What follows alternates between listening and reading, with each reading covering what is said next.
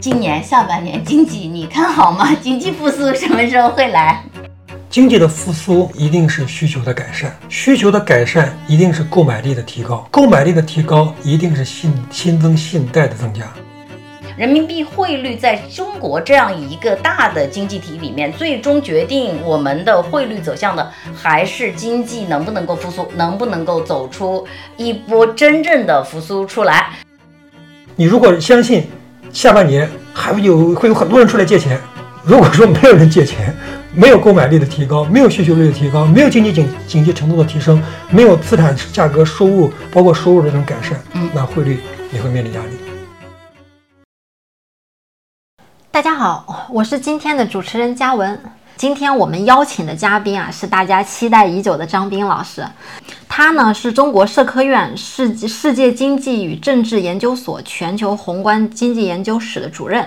然后今年三月啊，他还去参加了两会，然后在这个两会上还参与了一些讨论和提案。那他也是我们之前很多次提过的著名经济学家于永定的亲传弟子。那最重要的呢，是他跟我们肖二老师是多年的好朋友。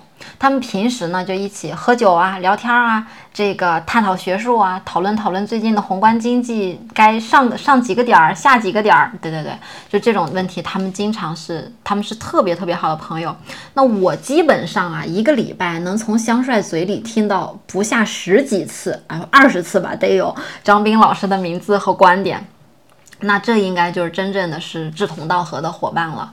今天张斌老师给我们带来的这本书啊，它其实呢是能够在呃他自己在自序里有写，他说是二零二一年正式出炉的时候呢，离不开香帅老师的鼓励和催促，重点是催促啊。他甚至呃自损了一下，说我磨磨蹭蹭，感谢香帅催促。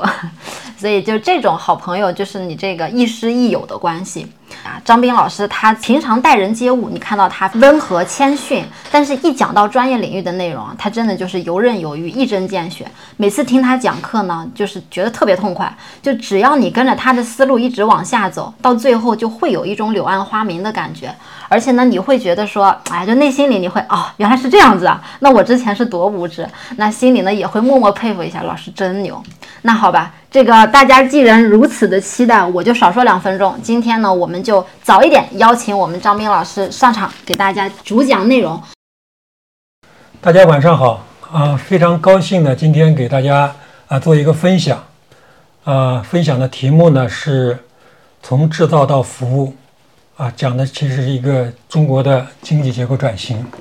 经济运行呢，它是一个非常复杂的一个系统，它是由亿万个主体啊相互作用，所以那些我们看到的宏观经济指标、金融市场上的指标，都是亿万个主体在非常复杂的那种交互作用当中形成的。所以说，当看到这种特别复杂现象的时候呢，你从一个局部的或者一个微观的个体呢，你也能够看到一些东西，但它往往就是相对来说可能就会片面的，啊，它就局部的片面的。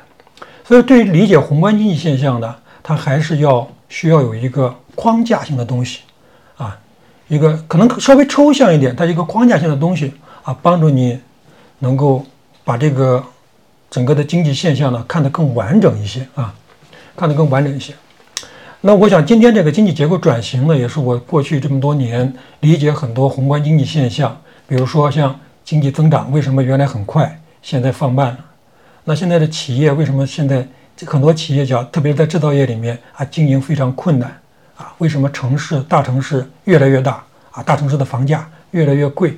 啊，就类似这样的现象呢，我想在不同程度上，你都能够依托于这些这个框架呢，去想这些问题啊。我想搞清楚这些问题呢，啊，无论是对你做投资也好，或者说对对我们这个宏观经济决策也好呢，它能够给你提供一些底层逻辑的一些支撑啊，那会对你的这个做决策吧起到一定的帮助。那在讲了这个经济结构转型之前呢，我想先用一个例子，能帮助大家理解一下。啊，我们看这其实人的成长，我们先讲讲人的成长。呃，大家可以看到这个图哈，你可以看到从小孩儿啊刚出生到他长成人，啊，你能够最直观看到的是他的身高的不断的提高，对吧？你可以看到身高啊越来越高，但是人的成长过程可不仅仅是身高，在身高的变化的同时，我完全可以用不同的另外一个角度去看他的成长过程，就是通过看结构。你比如说，一个人的身高的成长过程，同时它也是一个身体结构的变化过程。你可以看小孩，一个刚出生的婴儿，你可以看到就是脑袋特别大，身头比大概三到四。那随着你的不断的成长，哎，你的身头比你能长到，你如果一个亚洲人，正常的亚洲人，大概你能长到一比七啊。如果说你有模特身材啊，你可能长到一比八，甚至一比九。所以说我从这个身头比，我也能够判断人的生长发育是在什么样的阶段。那与此同时呢，你还可以看，你可以看小孩哈，刚出生的小孩呢，他的脑袋大。那随着长大一点呢，你可以看到小孩都是肚子很大，就是脑袋也大，身体也很大，但四肢并不大。那再往后呢，就是诶，四肢、胳膊腿啊又开始长大、长长。但凡是健康的一个成长过程，它都会是这样的。那为什么会这样呢？其实为什么会这样？你反过来，你你想想，如果反过来行不行？如果人不是先长大脑，不是先长你这个神经中枢，先长你后边这些行不行？如果说不是先长你的这个心肺，包括你的肠胃，然后再再长你的四肢，行不行？它不能够反着来。为什么不能反着来呢？因为你先有一个神经中枢指挥着你的身体各方面的运动，然后呢，你又长你的心肺，你可以跟外界有更多的氧气的交换。你通过长你的肠胃，可以跟跟外界有更多能量的交换，这样呢，才能进进一步的支撑你身体的这个四肢的这个成长。所以说，你一方面呢，你看到身高的变化过程，也是一个结构的变化过程，而这个结构变化过程呢，背后有着很强的规律性。那这个规律性背后，它其实就是一个经过大自然千挑万选，最终选出来的一个最优的一个。生长的身体成长的一个发育结构。我花这么多时间讲这个呢，其实我觉得我们的经济的成长啊，跟人的成长在这方面是很相近的。啊，你可以把这个身高想象成人均 GDP，就是经济的成长呢，就是人均 GDP 的成长。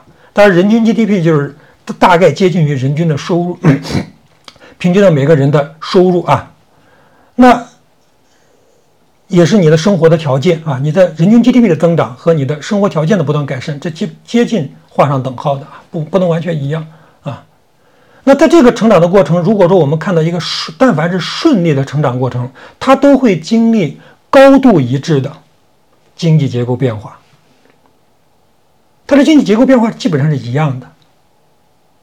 而这些结构的变化背后呢，它有着我刚才讲的像人的身体成长那样的逻辑。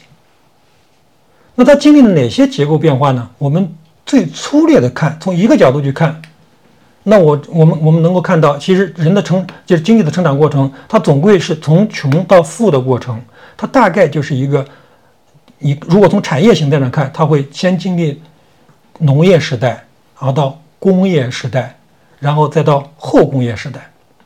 凡是经历到进入到高收入经济体的国家，基本上都会经历这几步，先从一个。农业时代开始，而且在不同的时代，它的整个经济的面貌、经经济的画像是完全不一样的。每个人如果说在不同生活在不同的时代，你对生活的感受完全是不一样的。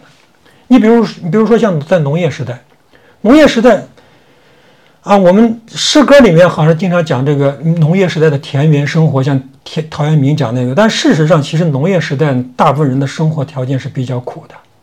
也就是勉强度日，因为我们知道，对农业时农业经农业时代经济最好的概括呢，是叫马尔萨斯陷阱。他讲了一个什么故事呢？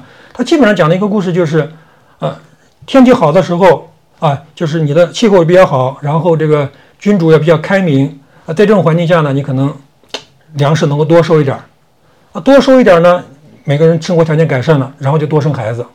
但是你的粮食产量基本上是固定的啊，你。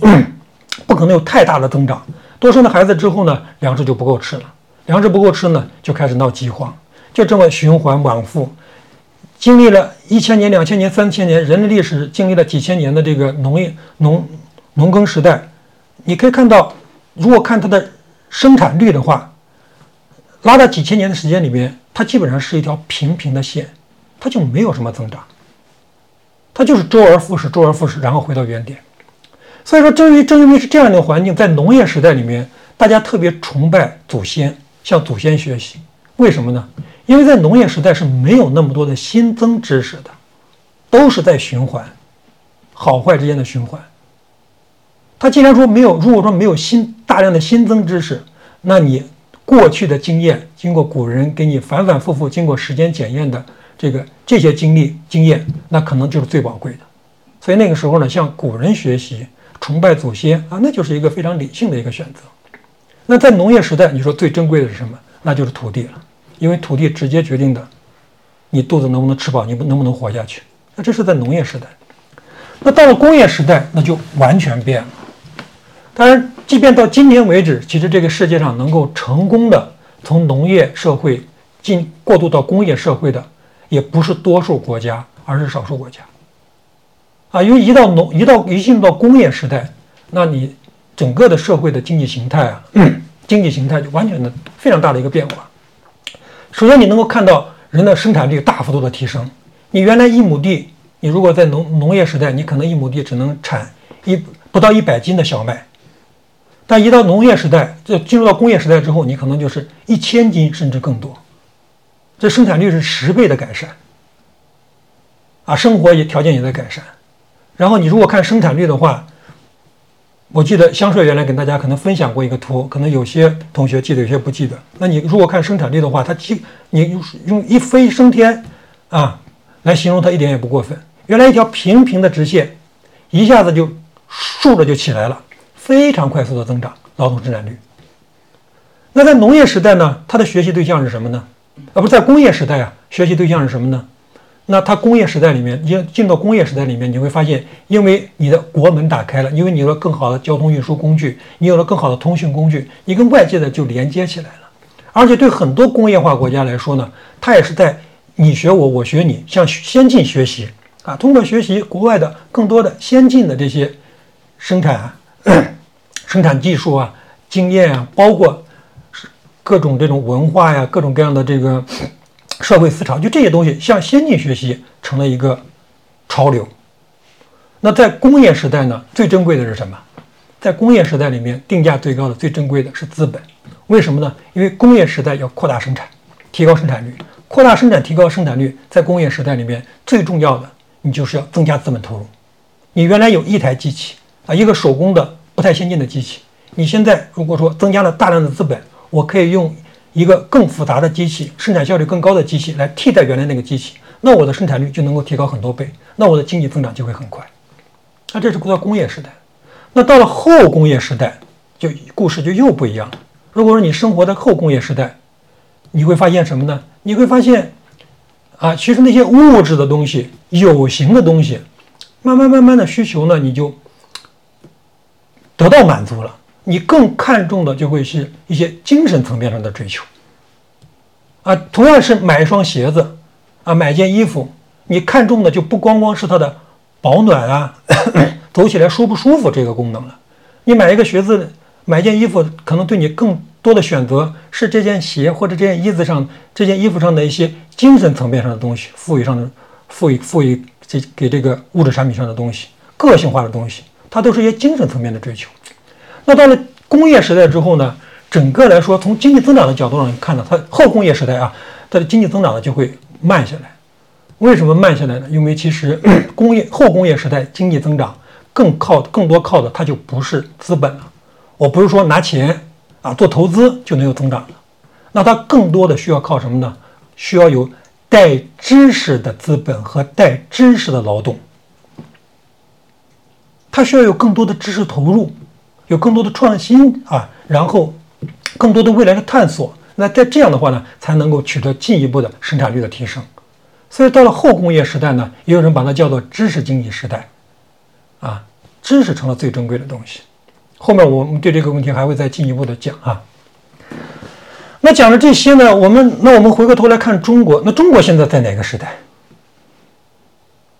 啊，中国呢，我们。大概啊，如果看我们的统计数据啊，大家能够看到，大概我们是在二零一二年前后中国开启了从制造到服务这种经济结构转型，这是从产业结构的角度去看的啊。你也可以把它叫做从工业到后工业化时代的这么一个转变，但这个转变更多是在经济形态上的转变啊，产业形态上的转变。那这个转变对中国来说是太早了或者太迟了吗？是不是我们就该需要进行这种转变呢？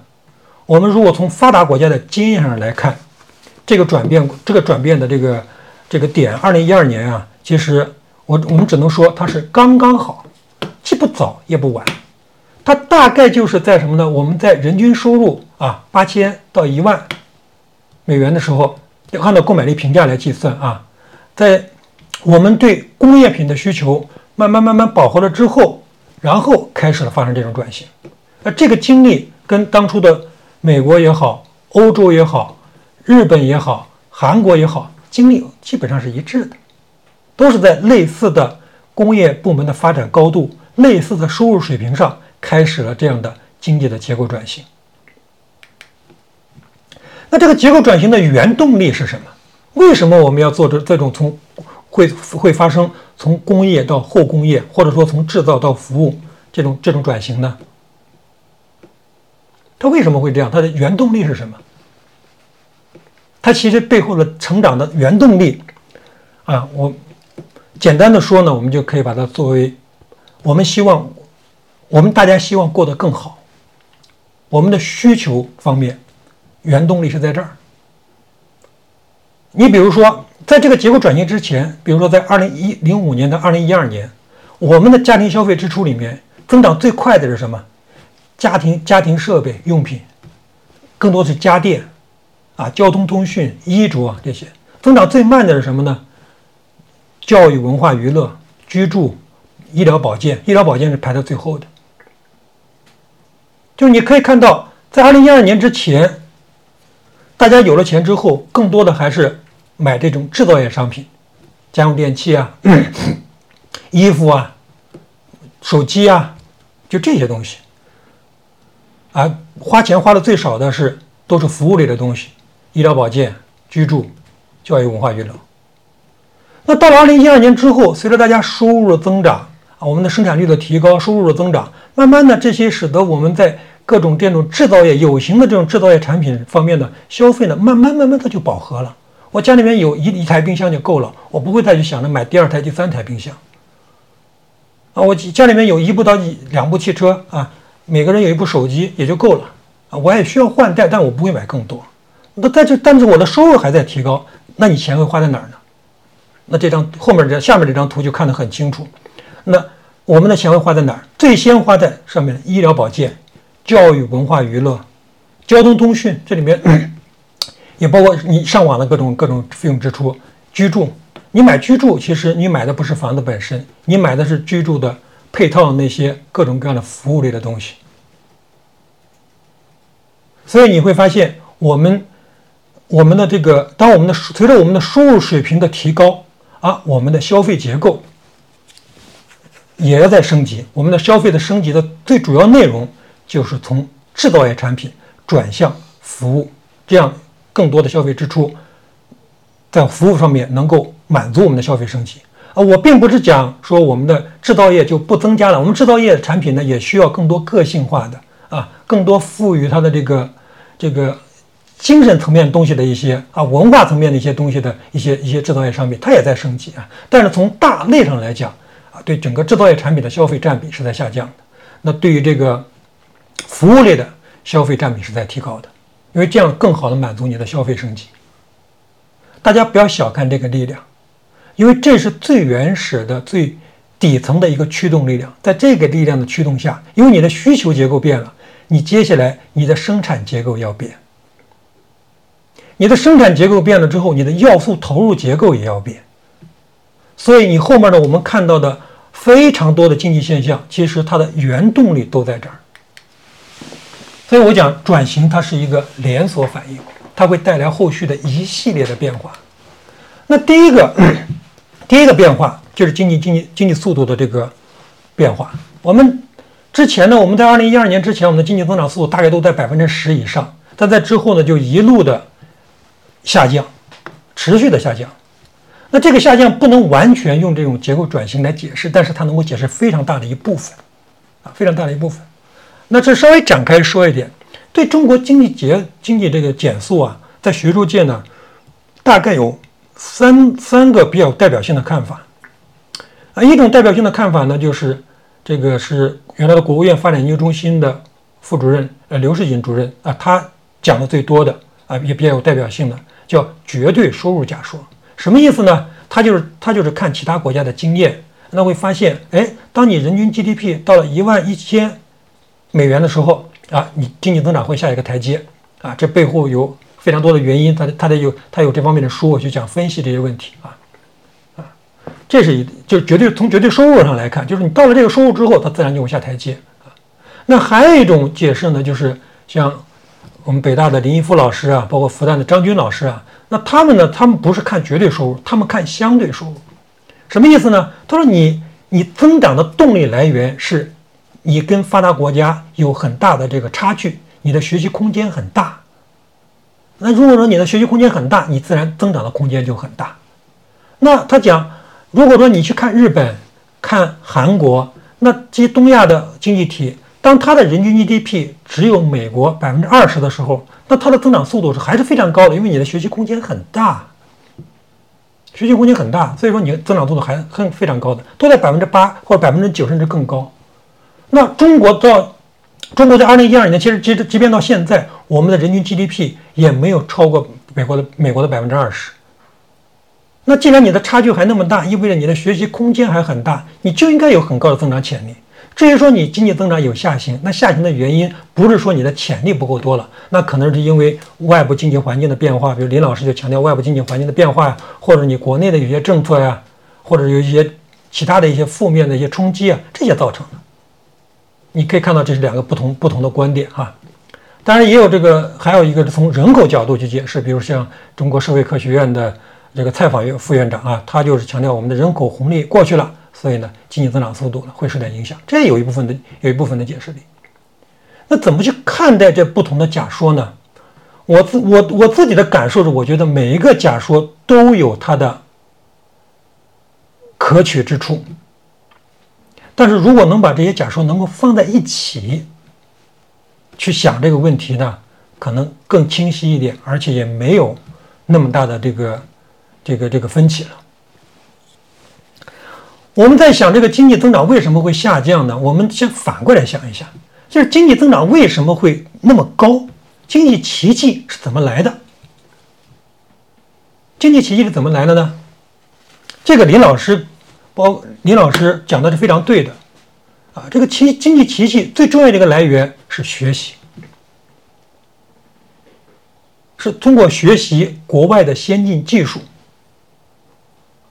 先进的一些管理经验，啊，通过学习这些东西，我们不会干的。原从原来我们不会干的，我们会干了，啊，我们花钱从国外进口了机很多的机器设备，让我们的生产率提高了。哎，我们看到这些机器设备慢慢的之后，我们自己也能做，那我们生产率也跟着提高了。那所以说呢，你就通过学习，向海外像这些先进的这种生产的制造方式去学习，那我们可以生产率提高很快。而且呢，这里面要再说，这李老师这点说的是很对的，但是要再加一点细节是什么呢？加一点细节是，如果说我们看到细分产业的时候，我们在农业部门、在工业部门、农产品、工业产品，包括建筑业这些比较有形的东西的时候呢，它的一方面低收入国家跟高收入国家，它这个生产率差距是很大的，但服务业的生产率差距就不会那么大，为什么呢？因为有些服务业，你比如像理发、餐馆里面做菜，那其实大家生产力都差不多。那还有一些服务业，比如说像金融啊、像科技业、研发呀这些服务业呢，确实生产力差距很大。但是这些部门差距大归大，但它它更多是一些无形的东西，它背后靠的有很多很复杂的一些细致的一些制度性的支撑，有很强的本土特色。这个呢，学起来就没那么容易。但不管怎么样，我们过去这几十年学习效应带来我们的生产率提升啊，是非常重要的一个来源。还有一个力量是什么呢？还有一个力量，我们把它叫做结构效应。什么叫结构效应呢？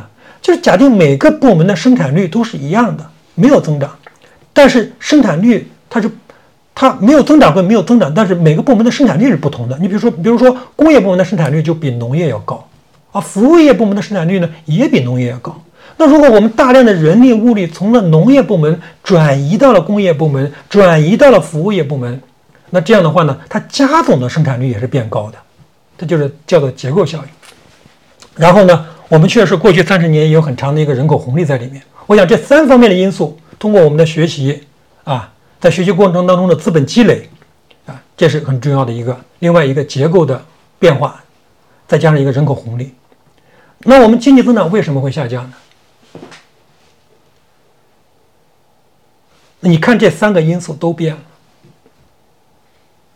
李老师他们讲过说百分之二十增长空间还很大，但是他没有细看的一个东西是什么呢？当日本也好，韩国也好，日本在日本相当于美国百分之二十人均 GDP 百分之二十的时候，对应的是日本的五十到六十年代，在那个时候，日本的主导产业还都是那些重工业、工业、工业部门、制造业、工业部门。生产率差距比较大，也比较容易学，可以通过大量的投资实现快速的资本积累，实现劳动生产率的提高。当韩国是日美国百分之二十的时候呢，韩国只有这它大概处于八十年代，也在处于一个工业化阶段。如果你处在一个工业化阶段，它的赶超学习的空间是很大的。但是对中国就不是了。当中国是美国百分之二十的时候，我们的工业化的进程。基本上高峰期都已经过去了，就是那些工业啊、建筑业、农业这些容差距大又容易学的这些部门呢，它其实已经过去了。我们的这些部门基本上产品这些这些部门的产品生产率提高已经达到一定的高度，而且很多很多产品已经就饱和了。中国再进一步的往上提升，它更多来自于我们的服务业部门的生产率的提升了。那这个是比较困难的，所以但是服务业就不太好学。我刚才讲了两两个原因，第一个是没有什么学习空间。像那些，像那些住宿、餐饮、旅游啊这些一般的服务业，另外一方面呢，就是有一些比较难的服务业，比高端的服务业比较难学，所以说你的学习空间是在收窄的，这是一个。第二个呢，就是什么呢？第二个就是一方面你的学习这方面的贡献加下降了，另外一方面是什么？另外一方面就是你的结构效应也在下降，因为过去我们大量的人力物力从农业转移到工业服务业，现在。我们工业部门慢慢的饱和之后，资源开始从就没有那么多的资源从农业转向工业了。那这样的话呢，对你的加总生产率的提升呢，也会带来一个偏负向的一个影响。那最后就是人口，那人口我们确实我们的人口红利的高峰期已经过去了。就这几个因素呢，之前促成我们增长奇迹的这几个因素呢，都过去了，啊，都发生了变化。所以说经济增长有一定的自然下降。这个没什么特别的，你也不要这这更多是什么呢？就是一个成长的烦恼。但是是不是应该下降那么多？下趋势下降是趋势下降，但是不是应该下降那么多？是不是一直都都应该下降下去？这是另外一个问题啊。下降有下降的合理性，但未必一一定要下降那么多啊。这是另外一个问题。好，刚才经济增长速度下降呢，只是产业转型过程当中的我觉得表现之一。它就像一个万花筒一样，它是一个侧面，还有别的很多很多的侧面。我们再讲几个侧面。那第二个侧面就是什么呢？你会看到整个制造业发生了很大的变化。我们在比如说在我们的工业化的高峰期，在二零一二年之前，我们整个工业部门它平均啊十几年的时间里面，它的主营业务收入是百分之二十多增长速度，每平均每年它的利润增长速度百分之二十九，就接近百分之三十。那意味着什么呢？这两个数意味着什么呢？这两个数意味着你只要做制造业，你在这个行业里面你不是太差，不是特别垫底，你都能过得不错，因为行业就增长非常快，百分之二三十的增长每年。啊，大企业、小企业它都过得不错。但是，随着我们的这个从制造到服务这种转型，对工业品的需求开始下降了之后。你看工业部门的平均的收入增长速度跌到了个位数，从百分之二十二跌到了百分之七，它的盈利呢从百分之二十九跌到了百分之六点七，那这意味着什么？那这就意味着，在一个个位数的行业收入跟行业利润上，那很多很多的企业日子就不会好过了。就会有大量的企业会破产。破产这些企业未必都是低效率企业啊，它很可能是很多新企业，或者说是一些既有低效率企业，也有一些新企业，有一些这个小企业。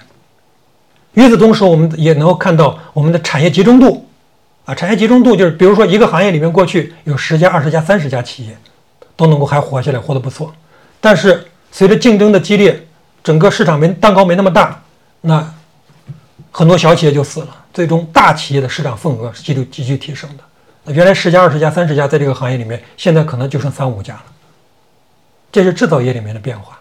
这个过程我在这边啊嘴上说说，好像是很轻松，但其实在实践当中，这是非常痛苦的一个过程，因为有大量的企业破产，而企业破产又会联系着大量的坏账，这联系到千家万户的人的生活，这是一个非常艰难的一个过程。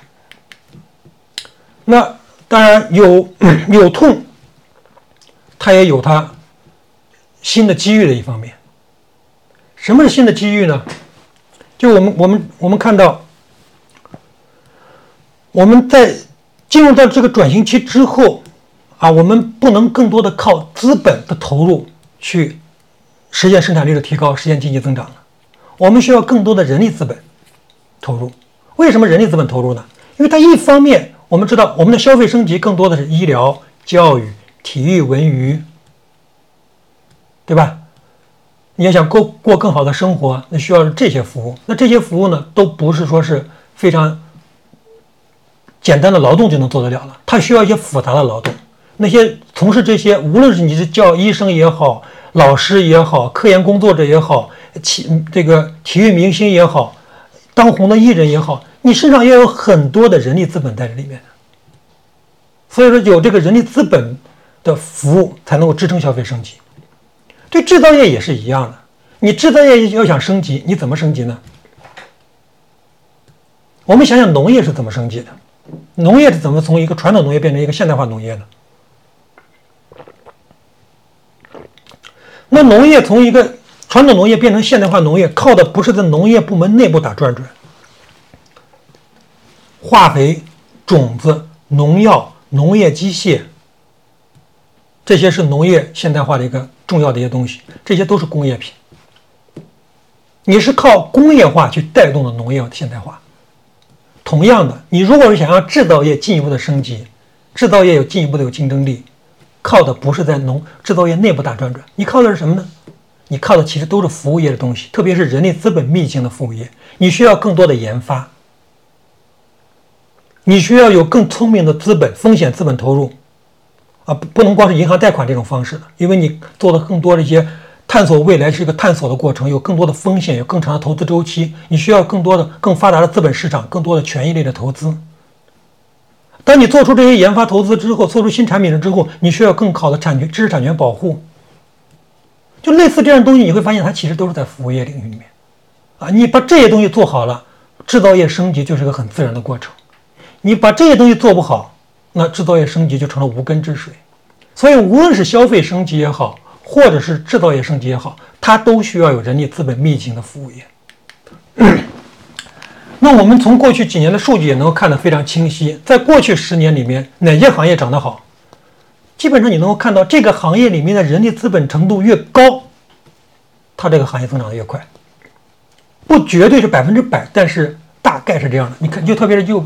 这个右边这张图，你会看到什么呢？你会看到这个行业里面的本科生的占比越高，它的行业相对来说偏增长就是越快的。那本科生的占比越低，行业增长是越慢的。好，这是这是第二个我们讲的第二个侧面啊。我们刚才讲了增增长的侧面，产业的侧面。那我们再看一个侧面。你看过去十年哈，因为我们讲中国的城市形态变化的时候，大家习惯用的一个词叫叫城市化。但其实呢，呃，资本市场上也会经常会用到一句话。我最早是听那个高胜文博士讲的，他说他说过去几年更多是都市化啊，这不光光是农村进入城市，更多的是城市变得更大啊，大城市扩张特别快。确实，我们也可以看到过去这些年当中呢，这个小城市。这是中国人口流出的城市要远远多于人口流入的城市，城市更多的像大城市聚集。它为什么会这样呢？你想明白了人力资本的重要性，你想明白了消费升级，你就会明白，你就能够明白为什么大城市更有竞争力。我们知道，企业之间在竞争，劳动力之间在竞争，市城市之间它也在竞争。那城市在竞争过程当中呢，大城市最大的优势是什么呢？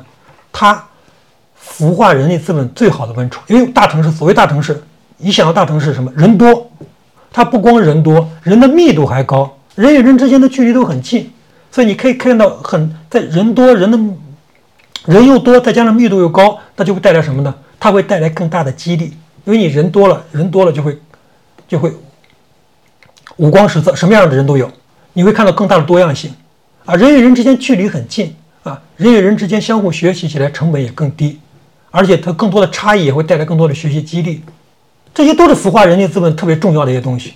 你为什么愿意学习啊？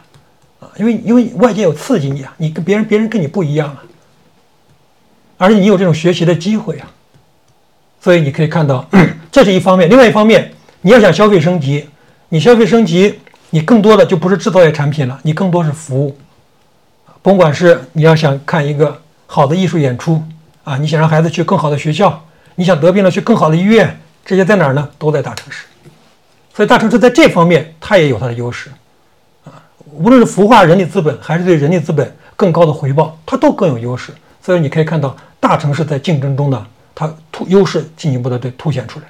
但是在这个过程当中，也会有大量的中小城市在竞争当中是失败者，这也会带来一系列的问题。很多地方的经济凋敝啊，这个包括地方财政的困难啊、破产啊、坏账啊，这已经很多问题都出来了。好。那我我想这个连锁反应还有很多，我就不再一个一个去说了哈，不再一个一个说了。那个我们在整个的这个转型过程当中呢，我们确确实实会遇到了很多烦恼。这些烦恼呢，它有的确实是到了这个阶段自然而然的，它是一个增长的烦恼。你只要让经济还在持续增长，这种烦恼到了这个阶段，你就很难避免。但还有一些呢，就不是增长的烦恼了，它是实实在在的一些瓶颈，就这些瓶颈会扼杀你未来的增长。刚才那些增长的烦恼，它不会扼杀你未来增长潜力的，它只是增长的副产品。但是瓶颈不是，瓶颈是它会扼杀你未来增长的潜力。那我们接下来呢，就要看一下我们现在面临的瓶颈在哪儿。那在讲一个增长的瓶颈之前呢，我想非常简单的给大家介绍一个。认知这个瓶颈的一个概念性的东西啊，就是你如果要想要经济增长，你其实是要靠两条腿走路的。第一条腿我们把它叫做干得好，就你要生产效率提高啊。过去我一个人能生产十件商品，那我干得好了之后，我能生产十十二件、十五件、十八件，那我生产力不提高了吗？你要干得好，那怎么才能干得好呢？你要有激励机制，你得我愿意干得好，我干得好能得到很高的回报啊！通过市场机制，通过价格机制，通过好的产权保护，通过基础设施啊，通过城市化，这些都能够对我干得好有帮助。但是大家不要忘了，光靠干得好这一点是不够的。你说我干得再好，原来我一年生产十个，我现在一年能生产一百个，那我得把我这一百个卖出去才行啊！我这如果一百个卖不出去，我只能卖出去十个，那即便我生产率提高了，它它价值体现不出来。所以说呢，还有一个，大家一定不要忽视第二条腿，两条腿走路，一个叫干得好，第二个叫卖得好。那你怎么才能够卖得好，才把你的商品和服务能够卖出去呢？不要小看这件事，这件事其实对很多国家是一个很大的挑战。啊，到后来我讲到中国的这个经济的时候，也会提到这一点啊。你卖得好，你就要创造这个社会要创造合意的购买力增长。这个购买力增长在不同的时代是不一样的。在当你的货币都是金银的时候，那可能更多是金银币。那在现在我们都是主权信用货币，那更多取决于你这个货币、信贷这些是不是能够形成一个比较好的一个需求力量，去支撑你生产力的提高，支撑你供给方的提升。啊，光是看干得好不能够卖得好，经济增长不能够持续扩张，因为卖不好之后增供给的扩张就停滞了。那光是卖的好，干不好那也不行，那就是通货膨胀了，都在卖，呃，都嗯买的买家很多，但是卖方没有办法实现它的生产率的提高，没有办法体现供给的提高，那它就是通货膨胀，那实际的经济增长也没有，必须要两条腿走。好，那有了两条腿走路，我们就分别对这两方面啊，第一个干的怎么样，第二个卖的怎么样，单独去看看有没有瓶颈。当你在不同的基于你的不同的生活经经历，基于不同的感受，我们做一个微观个体，如果让你跟经济在这个效率方面挑点毛病，那我想每个人都能够挑。啊，讲中国经济的这个各种各样的短板的多了，非常多。但是呢，这这我这就我讲，这是一个个人主观感受，啊，这个往往容易片面。那我们在这里面呢，我觉得在也我们这里面用的一个做法呢，可能也不是特别的科学，但总比你微观个体感受要好一点。就是基于我们前面讲的一些经济增长过程当中的这些结构变化的规律性现象，啊，有这些规律性现象，基于这些现象，我们把高收入国家在类似中国这个发展阶段，把他们的结构变化做一个总结，就像做体检一样。大家做体检都是拿健康人的每一个健康人，你体检的时候有很多的这种身体指标，你这个指标的有一个上限，有个下限，所谓这个合理区间，我们把它作为一个参照系，然后对应着我们的指标放进去看，我们有没有指标是不是异常的？其实就是这个做法，就像体检是一样的。我们把高收入国家在类似发展阶段的这些经济这些经济结构指标做一个参照系，然后把我们中国的指标放进去去做体检。体检完了之后，你有没有发现异常？有没有哪些指标而跟别人指标差别很大，超出了它的上下限区间呢？发现异常，并不一定代表它就一定是问题。然后你要对它分析和诊断，之后再得出结论。因为这个时间的关系，我这个有很多的图，我就不一个一个给大家讲了，我就大家报报告一下结论啊。我们看到的异常是什么呢？一个特别突出的一个异常，就是中国的第一产业，就跟类似收入国家相比啊，我们的第一产业就业占比还是偏高，第三产业就业占比偏低，就是农业部门就业占比在这个发展阶段显著是太高了。而服务业占比显著是偏低了，但对这个数据要进一步的分析才能够解读，因为我们要知道中国是有二点九亿农民工，二点九亿农民工，他们有时候在农村，有时候在城市，他很多时间是城市的啊。但在统计的过程当中呢，因为他不是特别固定的工作，不是特别正式的就业，有时候很多不能说都没有统计，但是很多时候有些没有被充分统计进去，就是我现实中的情况未必是统计数据显示的那样。我们在第一产业里面，在农业里面真正干活的人没那么多了。第一产业的就业未必是真的偏高。在第三产业里面呢，如果看我们的餐饮、旅游、批发、零售、居民服务这些呢，都是往往往是农民工他们工作，也包括建筑啊，他们重点的工作领域。但是这些很多工作没有被真正的统计进去，所以它的就业偏低的未必是真相。但真相是什么呢？真相如果看我们看水利环境、公共设施管理、教育卫生、社会保障福利、公共管理、社会组织文化体育文化娱乐，就看这些服务业产业，因为它更多是一些 由政府或者由事业单位提供的，这里面的农民工相对来说数量是比较低的。那这些产业它的就业占比偏低，那就是真正的偏低。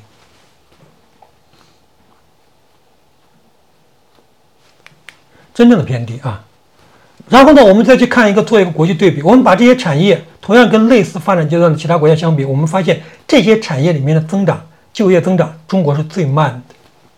我们为什么讲现在青年人失业率高、失业率高？因为失业率高、青年人失业率高两个原因，第一个跟现在的经济周期有关系，因为我们总需求不足，因为我们的这个经济不是特别景气，就业机会少，这是总量一层面的原因。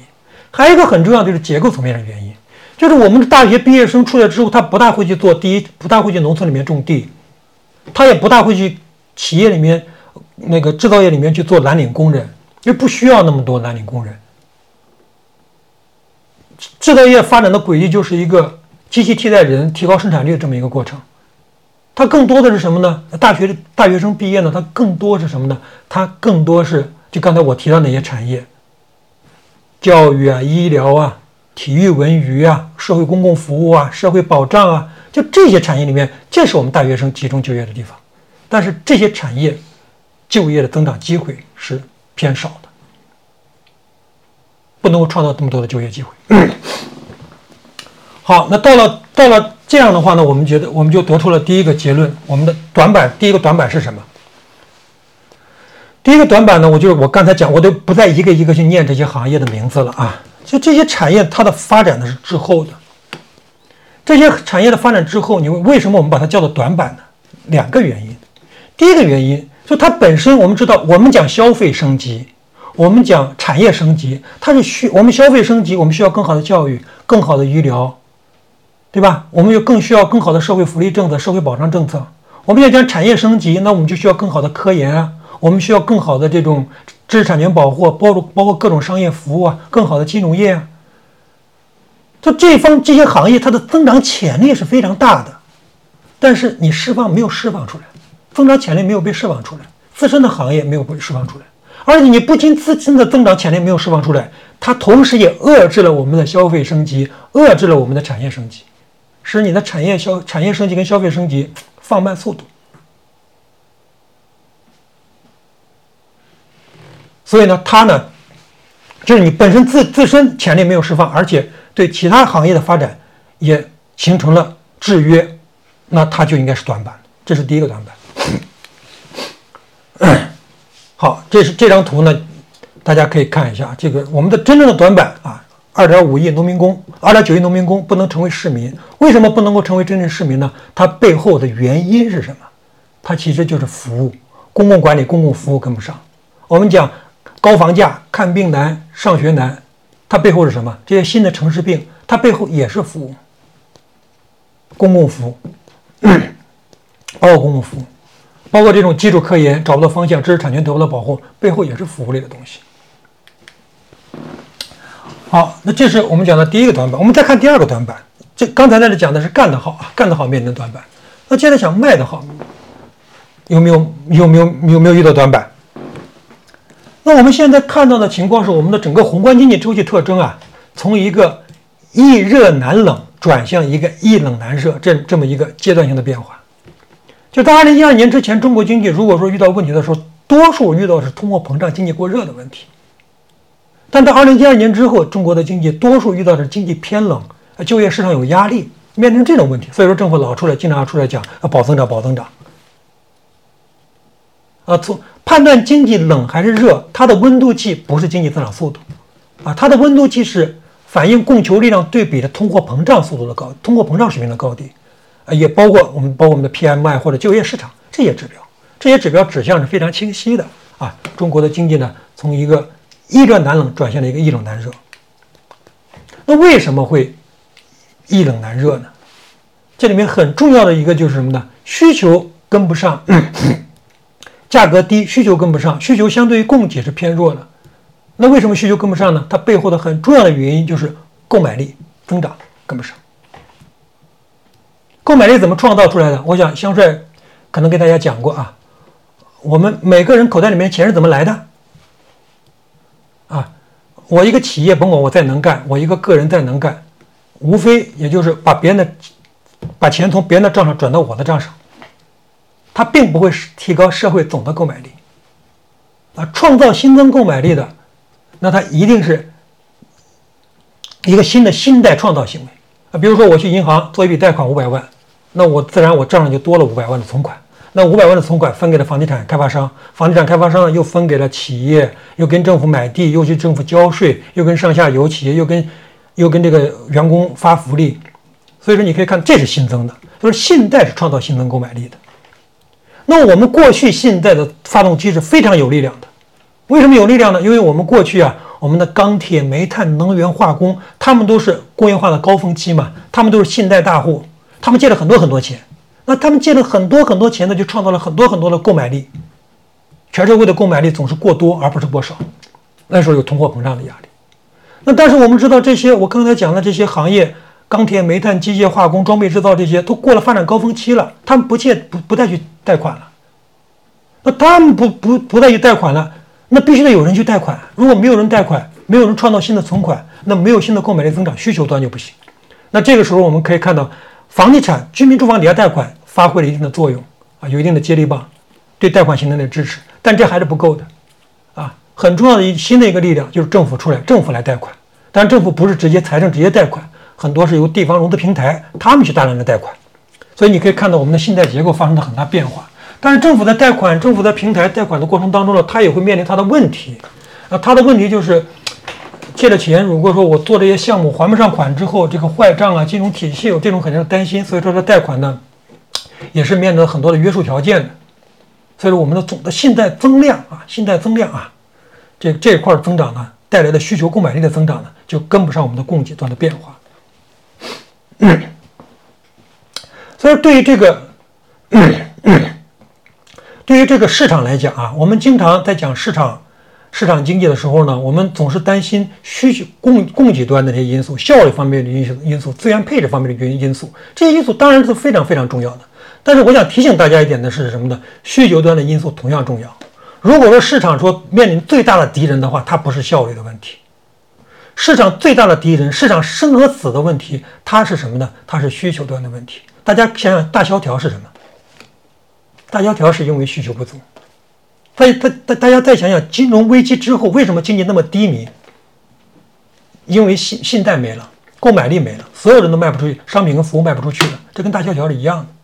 所以说，市场真正生和死的敌人是需求不足，需求不足带来的危害，它丝毫不逊色于这个效率的低下的危害。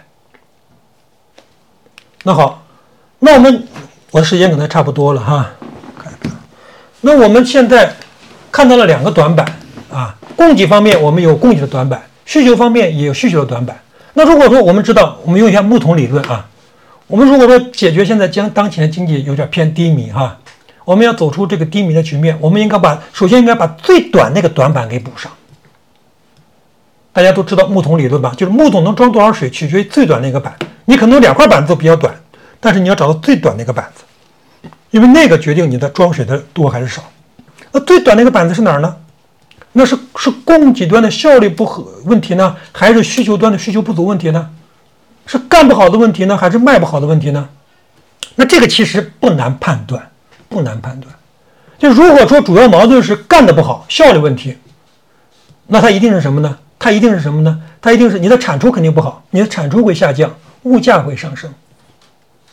你经济增长速度下降，但你物价会上升，这是这是干的不好带来的结果。那卖的不好带来的结果是什么呢？如果只是卖的不好，不是说干的不好，干的还行，那你因为你卖的不好，所以说你的产出也是会下降，但同时你物价也会下降。那放在今天中国是哪种情况呢？我想非常清楚。我们不光光是经济增长速度在下，我们的物价也在下。我们中国已经连续三年，我们的核心 CPI 是低于一的。啊，我们现在的物价水平也在持持续的在往下走。那这就是非常清晰的、最突出的矛盾。第一个短板是需求不足。这大家如果看我们的中去年的中央经济工作会议，包括今年的政府工作报告，都是把扩大需求放在经济工作的第一位来看待的。那怎么才能够解决这个需求不足问题呢？怎么才能卖得好呢？无论是货币政策、财政政策，包括我们一些基建投资，都能够不同程度的去解决这个问题。所有这些政策，它其实核心的一点是什么？不管你的政策的名字叫什么，你一定要让大家口袋里有钱。大家口袋里面有钱，大家对未来的收入在增长，未来的收入一些改善，他自然就愿意花钱，他敢花钱，敢投资了。啊，如果说你，如果说口袋里面没钱，你不管政策叫什么名字，那他也发挥不了作用。那所以呢，我们去看呢。无论是货币还是财政还是基建，都能够发挥这样的作用。只要你做的力度够。你比如说像货币政策，我知道很多人讲货币政策没用，或者货币政策没用。其实我是很难理解说货币政策没用的。因为无论是看美国的经验、看欧洲的经验、看日本的经验，当它的货币政策力度比较大的时候，它的经济都能够走出需求不足的困境。我们讲日本的失去二十年，一九九二到二零一九九三到二零一三年，安倍政府搞了极端的宽松货币政策之后，日本经济也走出来了。那美国就不说了，它都走过了，它就通货膨胀了，它的需求过剩了，过多了。欧洲也能走出来。过去我们经济遇到困难的时候，通过宽松的货币政策，通过。通过当然也配合了一些这个基建投资，也能够回得来，经济紧急程度也能够回得来。所以从历史经验上来看，从中国过去的经验来看，从教科书上告诉我们我们的知识来看，它都是发挥作用的。它为什么会发挥作用呢？大家可以想象一下。嗯，你比如说我们举个偏极端点例子吧。如果说我们其实也从发达国家经验来看，这也不算极端啊。如果说你把利率降到零。政策利，我讲的政策利率降到零，那你的各种贷款利率都要比现在的水平上降低二分之一甚至更多。这意味着什么呢？这意味着对我们的企业、政府、居民这三个部门，光是还债，你能够有两到三万亿现金流的节省，而且这这还只是一小部分，这只是你钱包变大的一小部分，还有一部分是什么呢？还有一部分是，如果看其他国家的经验，因为我们知道，我们都知道资产定价公式啊。当你的利率下降的时候，你的资产价格应该是上升的。从其他欧美日这些国家的经验上来看，你的利率如果调整的时候，你的股市百分之五、三十五十甚至百分之一百的涨幅都不奇怪的。而且这个你还很难叫它叫泡沫，因为这是跟正因为你利率低嘛，你自然资产估值就高。它是十万亿量级甚至几十万量级的这个资产估值的提升，还要考虑到对房价的一个支撑。所以，这个货币政策它能够带来万亿量级、几万亿量级的现金流的节省，几十万亿量级的家庭金融资产负债表的这种改善，你能说它没有它它它会不影响你的支出行为吗？我想它一定是发挥影响的。它不光影响你的消费支出，它也影响会影响影响你的投资。因为如果说一个企业看到估值，企业的估值大幅度的提升，那无论去做去做抵押贷款也好，或者是新发股票也好。或者去做融资也好，它的条件都会更好。这是货币政策，财政政策就更直接了。财政花钱就是意味着什么？财政花钱，政府部门花钱就意味着非政府部门的收入的提高，直接把你的钱放到你的钱包里了。我们都先不论这个花钱干什么，但是它可以花得更好，花得更更合理啊。我们先不管它怎么去用，有一点，只是从这个资金的这个。这个这个不同部门的转换上来看，你政府花出去的钱，那就是私人部门的收，非政府部门的收入。那收入提高了之后，自然也会支撑非政府部门的支出。那基建投资也是一样的，基建投资我们也不管它干什么，基建投资也就是花钱。基建的投资砸下去之后，非政府部门的收入就提高了。当然，这个因为我们时间关系，基建投资里面它可能会有各种各样的问题，需要解决各种各样的问题，效率的问题啊。这个项目的设计问题啊，合理的配置问题，有很多很很，包括融资渠道的问题，有很多问题是过去在这方面我们是有教训的，我们是要做调整，但这并不否定基建投资在改善总需求，再把钱包大家钱包做大这么一个积极的作用。那刚才讲怎么卖得好啊，接下来我再说一点怎么干得好，怎么干得好，相比怎么卖得好来讲呢，就。要困难的多得多得多，为什么呢？因为你要想改变干得好，就刚才我讲的那种各种各样的产业，你要改变那些产业，让那些产业变得更更有这个增长潜力释放出来，你需要做一系列的改革。而你要做这一系列的改革背后，我不能说是写个文件做改革，A、B、C、D 哪里改就能改了，不是这样的。你这些改革背后必须要有相应的政策的。一一的对应，而这些政策不光有政策对应，而且还要在执行层面要跟得上。无论是政策的具体的政策的实施，具体的政策的制定和政策的实施背后，又需要很多你观念上的变化。你如果说大家还都认为政府应该是发展经济、做项目，而不是公共服务，提更好的提供公共服务，把它资源更好的做在公共服务。如果大家都不相信。民营的医院、民营的学校也也有可能做出来丝毫不逊色于公立医院、公共学校提供的教育跟医疗服务。那这样的话呢，你这些其实是很难长起来的，它需要时间，需要改革，需要背后的更底层的东西是需要很多观念上的转变。大家对这个问题呢，呃，由于时间关系，我不再展开。大家对这个问题有兴趣的，可以在我那个书里面可能还会有进一步的解释。好了，我差不多我的时间也基本上都用完了，呃，最后呢，我就非常感谢大家啊，花一个小时的时间啊，听我在这对这个书的内容呢有一个。大概的一个介绍啊，也讲这些观点呢，也不见得都正确，哎，大家也可以多提这个批评意见啊。是作为课代表来到这个现场，跟大家来跟张斌老师做一个对谈。其实呢，其实主要是跟他提问题。其实最最主要的就是要跟张斌提问。哎，我把这个先端开一点啊，对，要不然会挡着的。嗯，其实熟悉我的同学应该都知道啊，就是。我张斌老师是我的智囊团，对，是我的大脑之一。因为我的这门我们过去的大概从一二零一九年开始到现在，香帅的财富报告，包括我的很多思路，就我觉得我整个的框架里面有很大一部分是张斌来自张斌的一个思考的逻辑。大家都知道，就是其实熟悉我们自己的。我们自己的同学应该也都非常的熟悉这个从制造到服务的一个思路了，因为已经讲了好几年了。那么我就直截了当的问吧，就这个到底有多难？那我举个例子哈，就是有两个问题。第一个问题呢，就是大家都知道制造业。很多人都认为是维持一个中产社会一个非常，起码美国这个制造业空心化就带来了很哈大的一个恶果。现在不要制造业回流吗？那么呢，比如说像今天就会有一个同学就问到，那他自己就是东风这种造车造车就湖北省十堰市的第二汽车制造厂东风的发源地。那么传统国企呢，现在他说想转型这种新能源。那么他问题就是一个是服务业的社会里面，他们这样的企业有活路没有？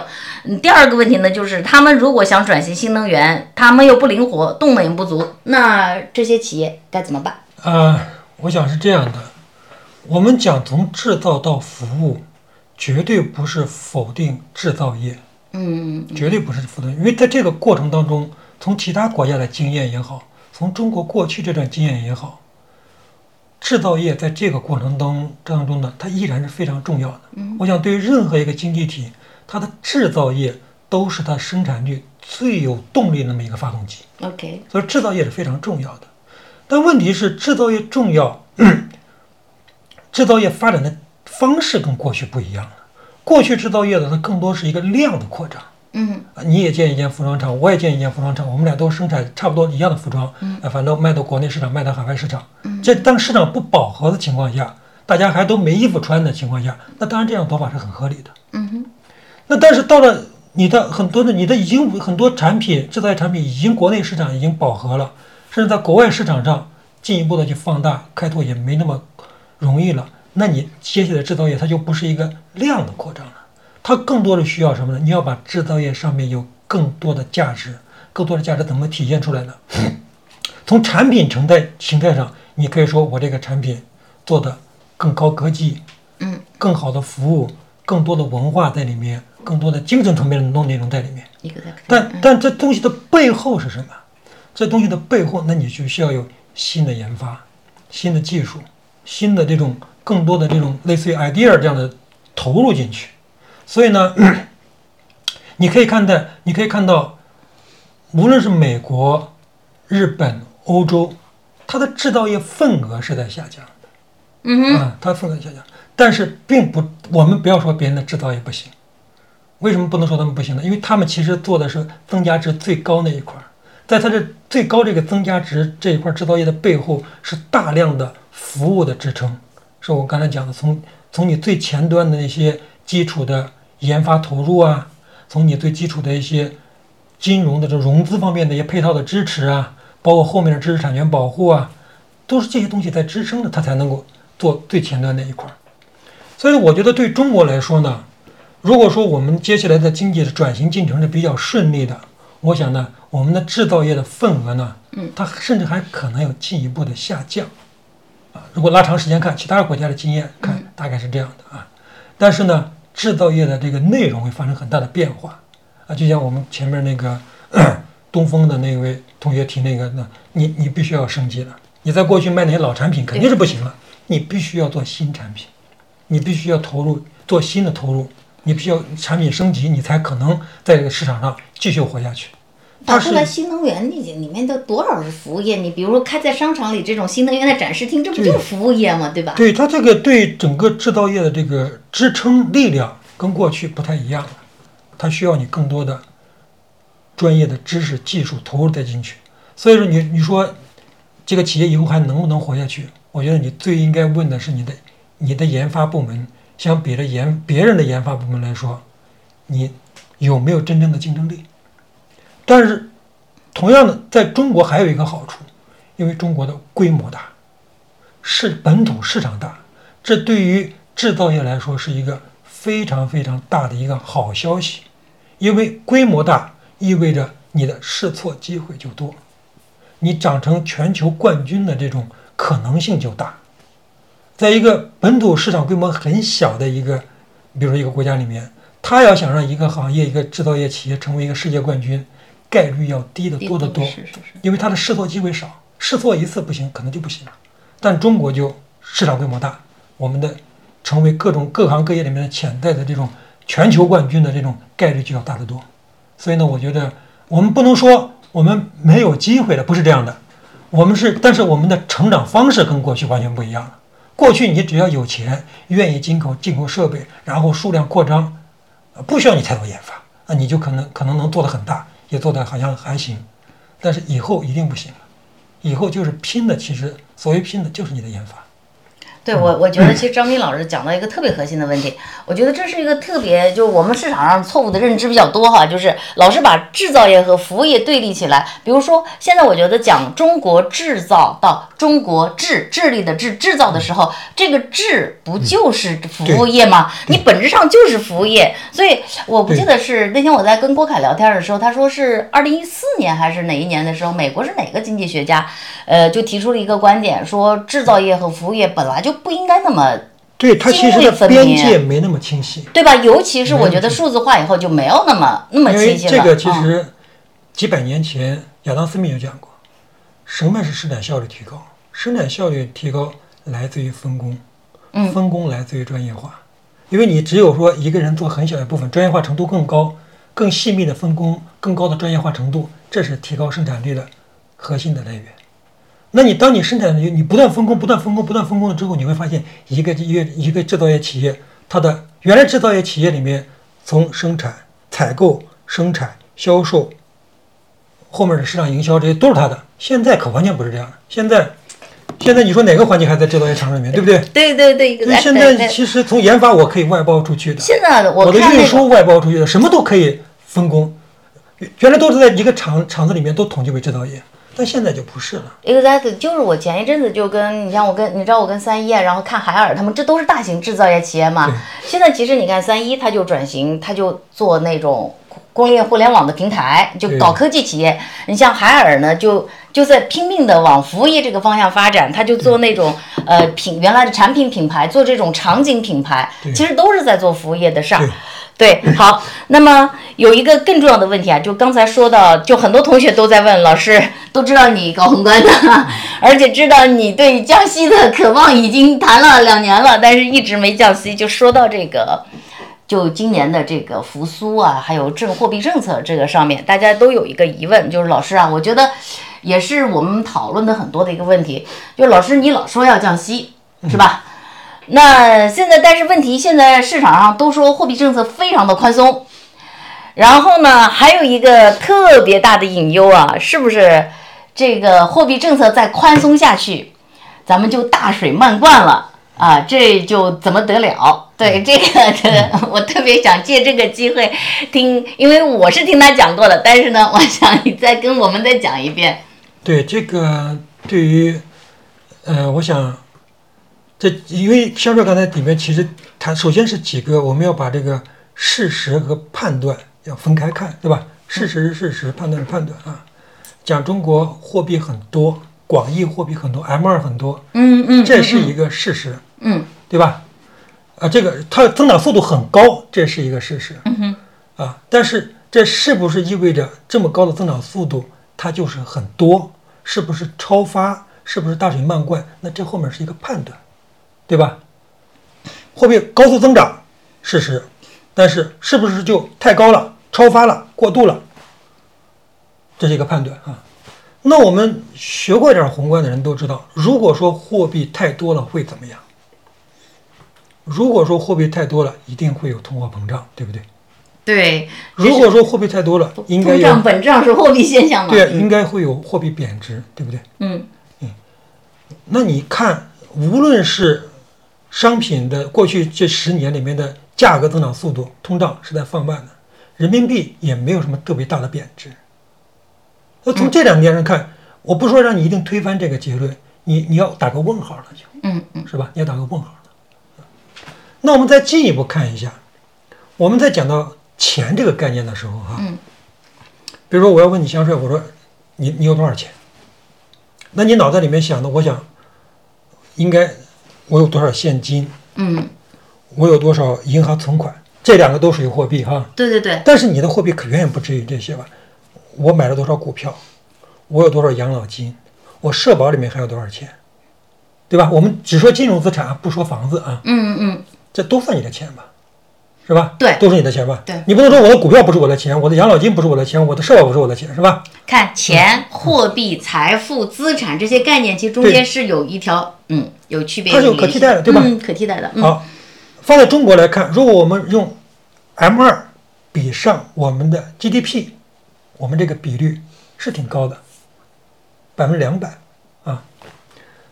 但是呢，如果说我们我们的 M 二再加上我们的股票，再加上我们的这个养老金，再加上我们的社保，把这些东西全部加在一块儿，它也就是比两百多一点，多不了太多啊，可能不到百分之三百，呃，全部加在一块儿不到啊。那我们再去看看美国，它大概是五百左右。你再去看看欧洲，看看日本，看看韩国，它都比中国高，对吧？那这些国家都货币超发了吗？所有都货币超发了吗？好像，因为你如果看过去十年这些经济体，它也就是最近有段通货膨胀，在这之前它也比中国高很多。所以呢，我觉得我们其实我挺难理解的，因为货币超发就意味着你的口袋里面钱太多了。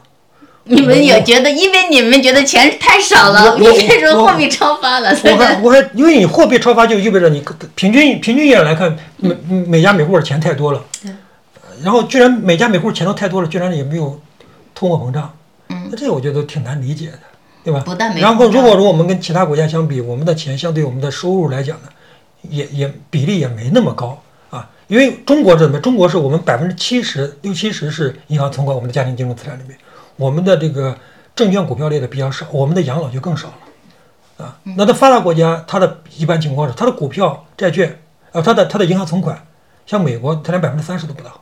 对，他美国人讲，他家庭里面的钱主要就不是存款了，嗯嗯嗯，养老金占到百分之三四十，然后还有他其他的证券类的。你像欧洲更是这样的，欧洲养老金占到百分之四十多，那它的银行存款也不多。其实，其实你要这么去看，如果说我们是一个广义上的钱这个角度去看，中国相对于我们中国人均收入，相对我们的 GDP 来说，我们的钱也不算多。所以这样你要能够理解它为什么没有高通货膨胀。所以是大家，我觉得是对钱的这个概念理解上有很大的偏差。其实说透了，张斌老师刚才那一句话总结，我们觉得这个货币超发，是因为恰恰是因为我们对货币的理解过于狭隘，反而是因为我们的金融深化的程度不够，所以才导致了大家觉得。钱超货币超发，但实际上货币本质是什么？其实货币不就是信用的一个载体嘛，对吧？你只要是反正能够。呃，其实是能够对是信用都都是实际上都是都是货币，所以我觉得这是一个关于理解现代的信用经济体的一个核心本质。如果你不认为你的经济体是一个现代的信用经济体，那么那么这就这个话题就没有办法讨论下去。所以在我们承认现代的经济运行的方式是一个是你是有信用信用在底层支支撑的话，那么其实就完全就没有，不管是哪个证据，你从刚才张斌老师说的，你从这个咱们的通胀数据来看也好，你从各种数据来看也好，就没有一个货币超发的一个对，而且证据。而且你回到我们近期来看，我们近期，比如说最新的一季度的数，对我们看 M 二增长速度十二点七，嗯那是过去五年的一个高点。对啊，这是不是说啊？那我们一季度就放了很多钱啊？啊对，这这好多人都都会有你很多贷款啊，很多 M 二增长速度那么高，那经济又好像恢复的不是特别的给力，是不是一季度放了很多钱大家就用呢？对不？我告诉你，我来告诉你，市场上直观的一个认为是什么？大家就认为，那我就把钱存起来了，所以我们那个存款创创了新高啊、居民存款。其实这也是一个很典型的一个误解。为什么说误解呢？因为我们知道啊，你看 M 二的存款是过去五年的高点，没错。嗯但与此同时，你还应该看一个比这个更准确的数，就是大家借了多少钱，创造了多少新增的这种信用，创造了信用信贷，它这个词儿叫社融。嗯，我们的社融是过去五年的一个低点。过去这两个数是比较一致的，因为其实你贷款多了，发债多了，自然社融也高了，M 二也高了哈。嗯嗯嗯，但这两今年就有一个很大的分分叉，过去的几一个一两个季度里面，为什么会这样呢？因为这里面一个很重要的原因就是，过去很多发债的企业，它现在不怎么发债了，它去找银行贷款，条件可能更好，因为银行它需缺贷款客户，嗯嗯。所以说你如果从一个发债行为转向一个贷款行为，嗯，你并没有因为这个行为更多贷到钱啊，嗯，但是呢，它会因为你你如果你因为你是贷款了，你贷我我们前面讲过，你贷款就创造存款，嗯哼，对吧？因为贷款的过程就存款，对对所以说你的 M 二存款就上去了。对，但是你并没有说融更多钱，因为你的社融是过去五年的低点，只不过是我换了一种融资方式。所以我觉得我们首先要澄清一种认识，是不是一季度就发了更多的钱？没有，政府、企业、居民从增量啊的角度你去看啊，你通过发贷、发发贷款也好，借债也好，它并没有更多的更多的钱出现啊。而且呢，是这是在我们一个疫情结束、经济的不应该往恢恢复，同时政策有很大的力量去推的时候这贷款的情况下它社融也只是个五年的增速的低点。从这个点上，你也能够看到我们的信贷需求是非常非常弱，就大家不愿意借钱，不愿意做，不愿意借钱意味着什么呢？不愿意借钱意味着你不愿意做投资，不愿意做消费支出，这跟我们的需求不足这个情况它是一致的。啊，数据并没有说谎，只是你对这个数据的解读出现了问题。对，我觉得就是，其实这个张斌老师讲到的一个问题啊，就是我我这也是我近年来在看市场上很多观点的时候，就一个感受，就是宏观其实是一个门槛很高的，但是你要说它门槛高呢，也不高。问题的关键就是你有没有一个好的框架去理解这件事情。你要是一框架一开始就错了，所以呢，其实呃你不要看张斌老师这里讲的是从制造到服务啊，实际上关于货币还有通胀，然后关于货币的偏见，你看哈。这是在几年前在讲的问题，就是货币的偏见、货币与通胀、货币与房价。那也是很多年前就告诉大家，就是货币超发导致这个房价上升，这个逻辑是完完全全、完完全全不存在的。所以呢，它也会推导出就是房价到底在什么时候会涨，然后会就。这些逻辑背后的逻辑其实是一个一整套的一个框架，所以呢，我觉得就是这本书，我觉得特别对，反正对我来讲哈，它确实是帮我树立了一个比较，不至于每个细节不一定你要做对，但是想对，但是我觉得有一个框架的话，它会保证你不太跑偏。好，那么时间呢也是非常紧张了，但所以呢，我把两个最后两个问题啊留给就是大家特别特别特别关心的两个问题。第一个问题，就张明老师，今年下半年经济你看好吗？经济复苏什么时候会来？嗯，第二个问题呢？第二个问题是汇率，您怎么看？汇率今年的那个汇率你怎么看？香帅老师在呃上一次的那个在年底的时候说是六点七，均衡会在六点七到六点六点八八左右哈。对，您对这个事儿怎么看？嗯嗯都是非常有挑战性的问题。很很有挑战性嘛，是吧？我们用户是很很有挑战性的。对，第一个呢就是经济的复苏啊。我想我不直接给答案了，我给一个间接的答案吧。嗯嗯经济的复苏一定是需求的改善，嗯，需求的改善一定是购买力的提高，嗯，购买力的提高一定是信新增信贷的增加。那大家想想，接下来信贷信信贷增加的前景会怎么样？你如果能够想象到未来还有能够借大钱的、借很多钱的，那就意味着他会创造很多的存款，创造很多的购买力，然后帮助消费的提高、投资的提高、经济的上。如果你想不出来，那可能这就不太成立。这是第一个问题吧。第二个问题呢，汇率的问题呢，汇率是价格，在这个价格同时跟它对应的是数量，就是这个这个数量是什么呢？就是我们看看这个资资资金的流入还是流出，你愿意拿人民币还是拿美元？资本的流动啊，包括资本的流动。嗯嗯，我们一方面看到，其实中国这两年的贸易顺差规模是很大的，是，而且呢，你不能够出国旅游了，其实我们的这个攒了不少钱，嗯对吧？嗯哼嗯攒了不少钱呢，但是你有没有看到人民币强劲的升值？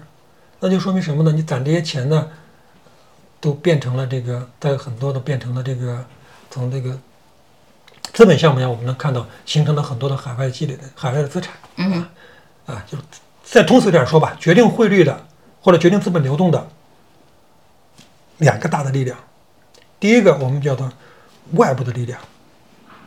外部力量讲的是什么呢？就有很多文献讲这个，就是利差。嗯就是说，如果说包括国外的这个美联储的这个信用收缩还是扩张啊，如果说利差很大，美联储加息你不加，那你可能资本流出的压力就很大，嗯，汇率会贬值，资本会流出，是吧？